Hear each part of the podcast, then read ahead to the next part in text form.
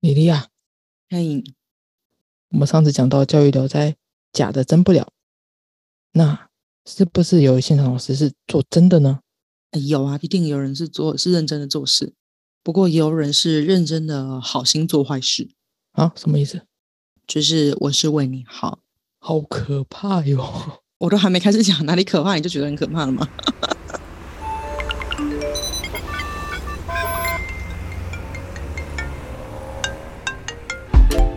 Hello，这里是大黎。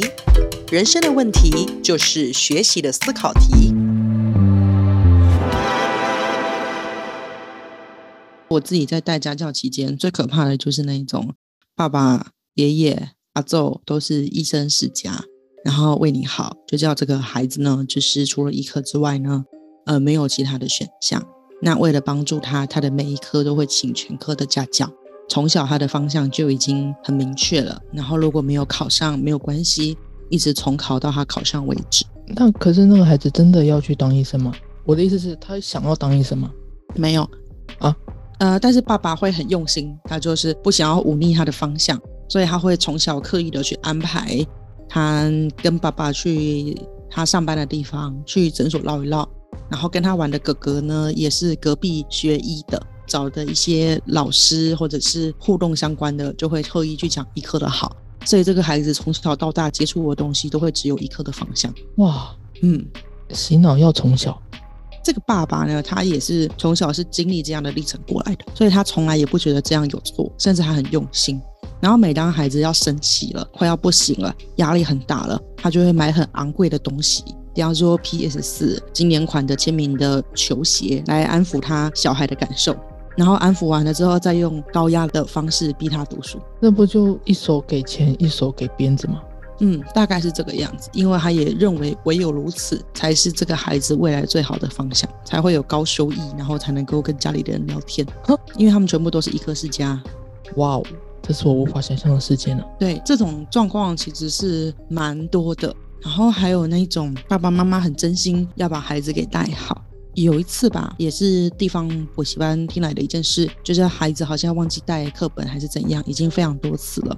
然后我们就请行政打电话跟爸爸说，孩子今天晚一点到来的时候有没有带课本？结果爸爸就冲过来，你觉得爸爸会干嘛？他该不会赏他一巴掌之类的吧？哦，他爸爸不止赏他一巴掌，真的啊、叫他跪在路边，然后呢就训了他，然后叫他都不可以站起来。然后我们所有的人阿眼吧？对，就很傻眼。然后后来我们在打电话的时候都很谨慎，很害怕遇到一个恐龙的家长。其实我们只是要提醒啊，讲义可以带，然后可以怎样怎样。但是实际上，爸爸的整个反应是过激的。然后你跟他说：“爸爸不用这样对小孩。”他就觉得没有孩子这种就是不打不成器。不是这样子的吧？嗯，他很认真哦，天哪、他很认真。他真的很贯彻他的信条。对，很快他的现场，因为他们从小到大都是这样子被打长大的，所以也有那种家长把小孩送来就说哈，如果有需要就用力打嗯，不用客气哈、那个体罚我们没有在怕，唯有体罚才能够培养坚强的小孩，这样的。可是现在的时代已经不一样了啊、对啊，但不止教师会复制上一代教孩教法给这一代的孩子，家长其实也会误以自己的成功经验为成功经验。像我就遇过一个爸爸，我每次在上家教课上到最后，他会下班回家经过的时候，就会看我们在上什么。哦，那爸爸觉得我们这样子哈，嗯，孩子看起来没有进步，不然接下来这个暑假就带孩子背唐诗宋词五百首，把整本《古文观止》全部都顺一遍，就会进步了。是他进步的方向跟他背这个有什么关系？其实毫无关系。但是呢，我这个爸爸他年轻的时候考的是联考，联考的关键是在于知识点的记忆。可是呢，这个孩子当时要考的是机测，他那个时候已经是机测末了，已经是要往会考前进的时候，哦所以他会更着重在能力的运用跟阅读的理解上。所以其实叫他背全部的唐诗宋词，可以说是没有什么意义可言没。有用啊！嗯，而且也可能也溢出了那个范围。对啊，更不用说我们现在在教语文课的时候，文言文的占比其实已经没有过往那么高了。越来越低了。，对，所以呢，爸爸就坚持背《唐诗宋词五百首》一定有用，因为他年轻的时候就是这样子，而且就长成一个更有涵养的人了。哇哈哈，酷吧？太酷了。嗯，我对于这个爸爸实在是太太敬佩了。他很爱他的孩子，但好像用错了方法。对啊，但是其实那个孩子也不是你的孩子，你也不知道你是不是真正用错了方法。对啊，而且一样的道理，他就会说你又没有生过小孩，你怎么知道带孩子的辛苦？但是其实这句话本身是有逻辑问题的，对啊，因为生小孩，你生了小孩，难道就能代表你比较会带小孩吗？才不是呢，这没有一定的逻辑关系啊，吗？这两件事没有办法画上等号。是啊，他其实是没有办法画上等号的。对啊，米莉啊，我跟你说，嗯我同学他的小朋友最近要上幼稚园，嗯，他前阵子敲我问我要如何教他的小朋友九九乘法表，以及教他的小朋友英文单字，我我该怎么回答 他？哇，这也太早了吧，对呀、太早的烦恼 他了。才要上幼稚园大班，然后安静班的老师就跟他说：“妈妈，你不要急，你不要教。”但是他很心急，嗯，我可以理解他的心急，这也是就是很多家长会担心，怕自己的孩子输在起跑点上。对对对对对，不过现在真实的教育情况，其实孩子并没有要再比同样的赛道，甚至他们的终点可能会不一样。但妈妈就很紧张啊。对啊，妈妈会很紧张，但其实她她其实可以多方看看，她会知道现在有一些地方孩子甚至也不用学注音符号，也不妨碍他学习。嗯，德国那个地方甚至有规范，几岁以下的小孩不允许太早教育，因为他们认为这样会伤害大脑。我好像有听过这种的，对对，这是这是真的。呃，因为它背后有不同的教育理论，这样吧，就是德国他们觉得要顺着人体生长去让他学习，嗯，而不是透过强压的方式说你现在赶快背一背，以后你就知道对你有帮助了。可是你真正会用到的知识点，可以等到你真正会用到再学，对你也不会感到太痛苦。对对对，所以像这样子的情况，我不知道他为什么会有这个焦虑，是基于他小的时候因为注音没有学好，九九乘法表没有学好，觉得很焦虑，还是隔壁的家长在做什么，在报名什么，或者是有的时候很讨厌那种补习班会给传单。就好像我没有赢，我没有赢在起跑点就不行这样。我也不太清楚。不过因为他的小朋友才幼稚园大班，然后我就觉得啊，会不会太早啊？这个不是我们去说早或是不早，因为我们也不知道他的小孩子的程度、对对对，对能力高低啦。对啊，嗯，嗯，好吧，我再劝劝他，比较不要紧张，嗯，而且小朋友也不知道怎么想啊，嗯啊，我也不知道他焦虑的程度啊。说不定他只是嗨嗨叫而已。对啊，也有可能不知道跟你说什么，所以只是还还叫。对对对对对。可是你刚刚说那个，呃，有些小朋友他不学注音符号，但是如果像这种的朋友，他可能在幼稚园或者是没有学习到这些，一路学发现他的程度是比较好像输了隔壁同学一大截的话，那这种家长该怎么缓解那种家长焦虑？这一整段话有太多可以吐槽的点了、第一点，我说他不一定要学注音符号，是因为在语言的表达上，注音符号是帮助我们念出那个字。古人也不学注音符号的呢，对呢，注音符号是民国才发明的，他们有他们自己的声母跟韵母的方式。对岸的同胞们，他们也不用注音符号的呢。他们是用拼音。对呀，我自己在带自学团的小朋友，他们也不用注音符号，也不妨碍他们的语言学习哦。嗯，他们会用读音相近的字，直接透过念那个字来学。哦，所以第一个要跟你说的点是，你要习得某种技能，不一定要透过某一种特定的方法。嗯嗯嗯，你不一定要学会九九乘法表，你才能够算是真正懂数学。所以有一次我印象非常深刻，我很喜欢讲的一个例子是，自学团的小朋友在上课，然后有一些老师去参访他们，然后他就发现自学团小朋友的数学能力还蛮好的，不过一问之下发现他们不会九九乘法表。哦，然后呢，他们就说：“天哪，你九九乘法都没有背，那你以后怎么学更难的呢？”嗯然后小朋友也很妙，他就小朋友听了之后，他就跟他说：“我不知道九九乘法表是什么，但听你的语气好像它很重要。如果它真的那么重要，而且我需要，我相信等我需要的时候，我可以学会它。嗯嗯嗯嗯，因为他们其实是学习如何学习的能力，对，而不是着重在哪个年级、哪个阶段要学会哪个东西。嗯，对，因为每个孩子的进程本来就不同，而且他不一定要透过去背九九乘法表。相反的，因为他没有过早的去背九九乘法表，所以他对数理的理解可能会更好。为什么？他会知道乘法的逻辑跟概念，而取代九乘九等于八十一。这样的背诵，对，他会去更去理解数字跟数字之间的关联是什么。所以第一个要吐槽你的点是， 当我们说啊没有学注音符号就有乘法表感到很焦虑，但那其实是我们小时候学的，被认为是必备的东西。对可是那个必备的东西，并不是抵达这一种学科思维的唯一路径。嗯嗯，我们小时候其实还有学很多奇怪的东西例如三角函数嘛，啊，那那个其实不会很奇怪。我觉得很奇怪。那个奇怪的是另外一个点，就是强迫大家成为通才这件事情。对对对，哎，那那那个是另外一点，我们先不谈。但是我们的课文会去骑蒋中正看着鱼，啊，逆流而上，对，逆流而上。对对但对，蒋中正家的方圆百里之内都没有河，都没有河流，很有戏。我也不知道怎么看到的。 还有我们会学伦理与道德、三民主义的一些一定要背的那些点。嗯，对嗯，我还印象很深刻的是，我国中阶段的时候读的课本全部都在讲中国的地理。啊，对我还记得山山西省产煤，对，然后当时就是这个表很重要，那个表很重要，一定要背，对你人生极有帮助。对长大之后，连中国都没有去过，也是有的，对，我还没有去过呢。对，诸如此类的。所以你要习得某种学科思维，不一定要透过某一种管道。然后你的材料，就是在当时觉得是很重要的，也未必是最关键的。然后第二个，你说你怕孩子会输给别人，那孩子到底怕不怕输，以及输赢是谁定的？哦，这也是一个问题。对呀、啊是输赢是谁定的？嗯，怎么样算输？怎么样算赢呢？这是另外一个课题了。嗯啊，我在我在劝慰劝慰 他。就就我觉得你可以提供他不一样的想法。对对对，今天孩子他就算输了全世界，但他拥有你也很 好。你在说啥？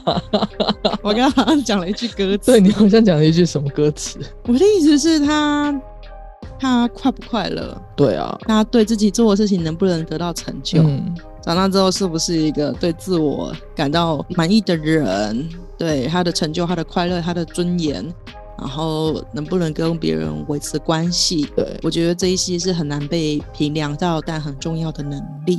能不能够好好的与别人相处？所以他如果怕输给别人，那你就问他：哎，你希望孩子读注音符号，是因为希望他国文能力赢别人吗？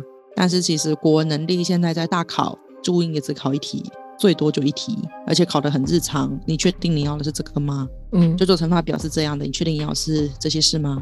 而且我们多的应该是许多的案例，就是以前学习表现不好，但是后来成为大企业大老板，对或在某些领域有他的成就，对吧？对，所以他到底输到底怕输给谁？嗯，会不会家长许多时候很担心的是让自己的孩子重演自己童年被平凉的历程哇，好可怕。吗？对啊，所以可以知道他很真心，孩子也会连带的去渲染这份心情。嗯，但是他实际上到底需不需要这样呢？以及当他真心想学习的时候，有没有人去支持他学呢？对，你也可以这样去思考，嗯嗯嗯嗯，嗯吗？哦，嗯，你可以跟他讲，诶，其他的家长，不同的家长，就你所知道的，他们会怎么做？嗯，然后你希望你的孩子长成什么样的小孩，可能要从他未来的蓝图去往回推，嗯，你才能够去知道要怎么样去支持你的孩子成长。嗯嗯，而且有的时候学习是有他自己的不同的节奏，所以并不是说我现在驱赶了他就能够学得比较快的，说不定你现在驱赶了他，反而就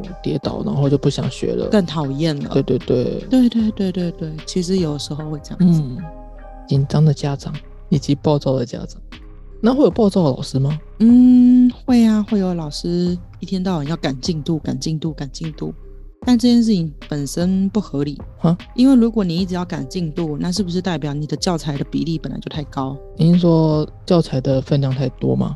这样讲吧，我们讲教学，我们到底是教人还是教书？教应该是透过教书这件事情去教这个人，嗯，重点是人的成长，而不是教材的完备啊对。所以台湾其实是一纲多本的教育，对，现在是一纲多，往大方向，但是教材可以变动，所以这世界上已经没有什么非读不可的东西了。嗯，好像是呢。对呀，所以当我们一直去赶进度、赶进度、赶进度的时候，到底进度是什么？然后教材没有读完，真的会影响很多吗？以及如果总是要赶进度，那是不是我们的时间管理本身就不合理？嗯，或者是那个课程的安排是不是哪边有问题？对呀、那我想到你之前去体制内上课的时候，嗯我们还松了好几堂课出来做件别的事情。啊哦，对对对对，你你你讲的非常有趣。对啊，对对对对，我们还对扔了好几堂课出来去玩玩桌游，玩一些让孩子们演讲。对，这个要跟大家稍解释一下，就是说，就是之前为了实验创新教育的成败，所以我们会录到体制内学校去教学。那通常一学期会有十八周，然后其实这十八周对很多学校老师来讲，其实课程是很满的，因为你要有三次的段考，嗯，然后你三次段考呢，你还要去安排每一次的小考，嗯，你每一次的小考之余，你还会有一些额外的补充教材，嗯然后我们学校当时有发一本国学要背的，然后还有发成语典要背的，那当时我又有自己想要上的，嗯想要上思辨或其他的项目，对，所以其实整个可以说是满满满啦。哦，那满满满的情况之下，我的想法就是，有的课可能比重比较重，有的课可能比重就比较轻。但一般体制内传统的方式是一堂课一定要三到四节课上完，好像是我以前念书的时候也是差不多对两天的国文课。对。可是这其实很，这其实很怪。这个怪的点是，有些课程不需要上到四节课啊，它可以两节课上完。再来就是你可以布置学习任务，让你的学生先回去把一些他可以做的事情给做完。那你在课堂上就做只有老师才能够做的事情。您说事先预习之类的，对，就比方说让他去把那些字音字形啊什么什么的给处理完毕，然后呢，你再带他去做课堂上老师去带的思考啊，检验他的表达、啊。诸如此类的，嗯，而且我觉得同一个文类重点是培养他的能力，嗯，所以只要那个文类我有上到，我不会说我那个文类的补充教材全部都要自己上过。打个比方，就是我今天要教他拆冰箱，对，嗯然后在课堂上我带他拆一台，然后拆完一台之后，它的其他教材可能有拆另外一个牌子的冰箱，嗯嗯嗯，那我就不需要再重新的把每个细节都讲一次。哦，你可以只讲重点的差异之类的。对，而且有一些通用的技能，比方说拆冰箱前要先把电给拔掉，这种小技能在拆电视的时候也是需要的。对。同样的技能会把它拉出来一起讲，而不是讲到这里的时候又要再全部把同样的东西再讲一遍。嗯嗯嗯然嗯，后这样的东西其实是还蛮琐碎的，然后再加上一些其他的技巧跟方法，所以我后来是有我有全部上完，我还腾出了很多时间，然后我有上一些额外的思辨课、表达课跟游戏的方法。对啊，那当然，这不是说我很能做，而是说我们在现有的对教材跟进度的思考是认真的，要把进度上完。嗯，但这个进度好像是教材的经过程度，而不是学生的成长曲线。哦，有些是过水的，有些是真的是留在脑子里的那种。对我可能会更关注说，透过这个教材，我们学生他的脑子长了多少。嗯嗯，而不是学生有没有跟上这个教材，所以以前还很常听过，就是说我们全班都在等你一个人，有听过。之类的。然后我又觉得，嗯，本来就是要养人呐、不然呢，我们到底在追赶什么大目标呢？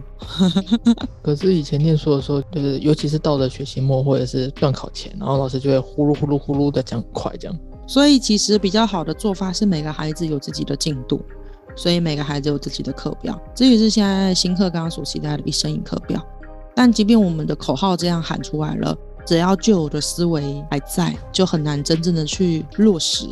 而且，即便你想做，你有没有这样子的经验，或是你有没有相应的策略跟配套，也会影响它的实践程度。嗯，对，嗯，有些可能想得很美好，但是实际上执行的时候还是会有落差。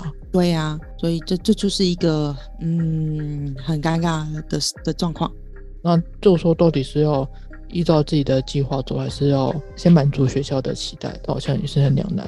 那就要看学校怎么去做处理，而且学校的期待等不等于课纲的期待。哦，对啊，我有遇过那种学校真心要建立学生的自信心，哦故意呢在这个段考里面考的跟大考方向都不一样，嗯，然后他的名次就会很高。对，然后以前有个计划叫繁星计划，对对现对，在还有多元选材，看他们的校内成绩，然后小朋友的成绩就会好漂亮，好漂亮，好漂亮。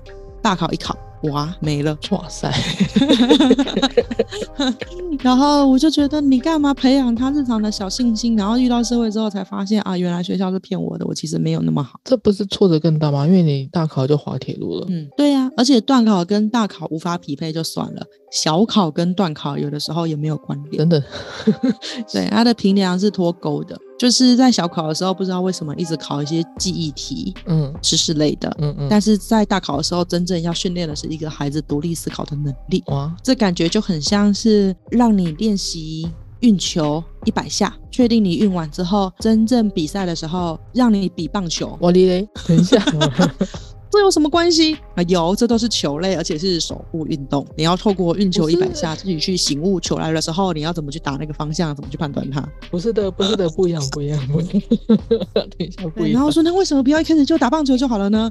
嗯、我们觉得运球这个这孩子比较容易上手，可以培养他的一个自信心。不是啊，可是你你你大考，你奥运就是要比的是棒球嘛？对啊，所以至少应该是把棒球这件事情给切分成小节点，然后慢慢慢慢地做。对啊，那当然，我的比喻比较夸张啦，哈。那有有些学校他们的出题也有他们的一些考量，只是说 真心做坏事是真的有的好意，但是就搞砸的也是有的。很多啦。然后还有那种爸爸妈妈以为孩孩子非常听话，然后长大之后孩子就很不爽，他说从小到大我都听你们的，我根本不知道我自己要什么。就迟来的 Penny，对他会有一个迟来的叛逆，然后或者是小时候爸妈都配好，就说那现在要你有自己的想法，说说看看你的想法。小朋友就生气了，说我怎么可能有自己的想法？因为他从小也没有练习选择过。那就跟那种你国中不要谈恋爱，你高中不要谈恋爱，你大学不要谈恋爱，你大学毕业问你什么时候结婚，我哩嘞，你是不是很有动 经验跟心情？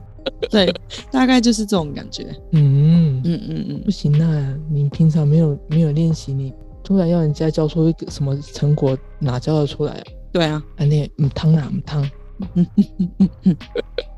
嗯，上一集的鬼故事是假的，真不了吗？对，我们这一集是要讲，最近也有可能做坏事，那要怎么样才能够让自己做对做好？我们其实也不知道，对啊，但是就过程当中，希望大家可以再多讨论，或是多看看，嗯，不同的领域我们怎么想，怎么去做。对啊，有的时候也不要太坚持己见呐、把上一代的都复制到自己下一代 去。让我想到更多鬼故事， 上一代、下一代就算了，还有外行指导内行，哦，我也有遇过，随便几个人拿了课本就可以去教书，这样子的也是非常多。好了，这个说来话长，我们就长话短说，我们就下集再说吧。下一集再说。 OK，好好，啦就这样哦，好，拜拜。不。如果喜欢我们的频道，或是有问题想要投稿，欢迎在 Facebook 搜寻“共学时区”，一起在生活中学习成长吧。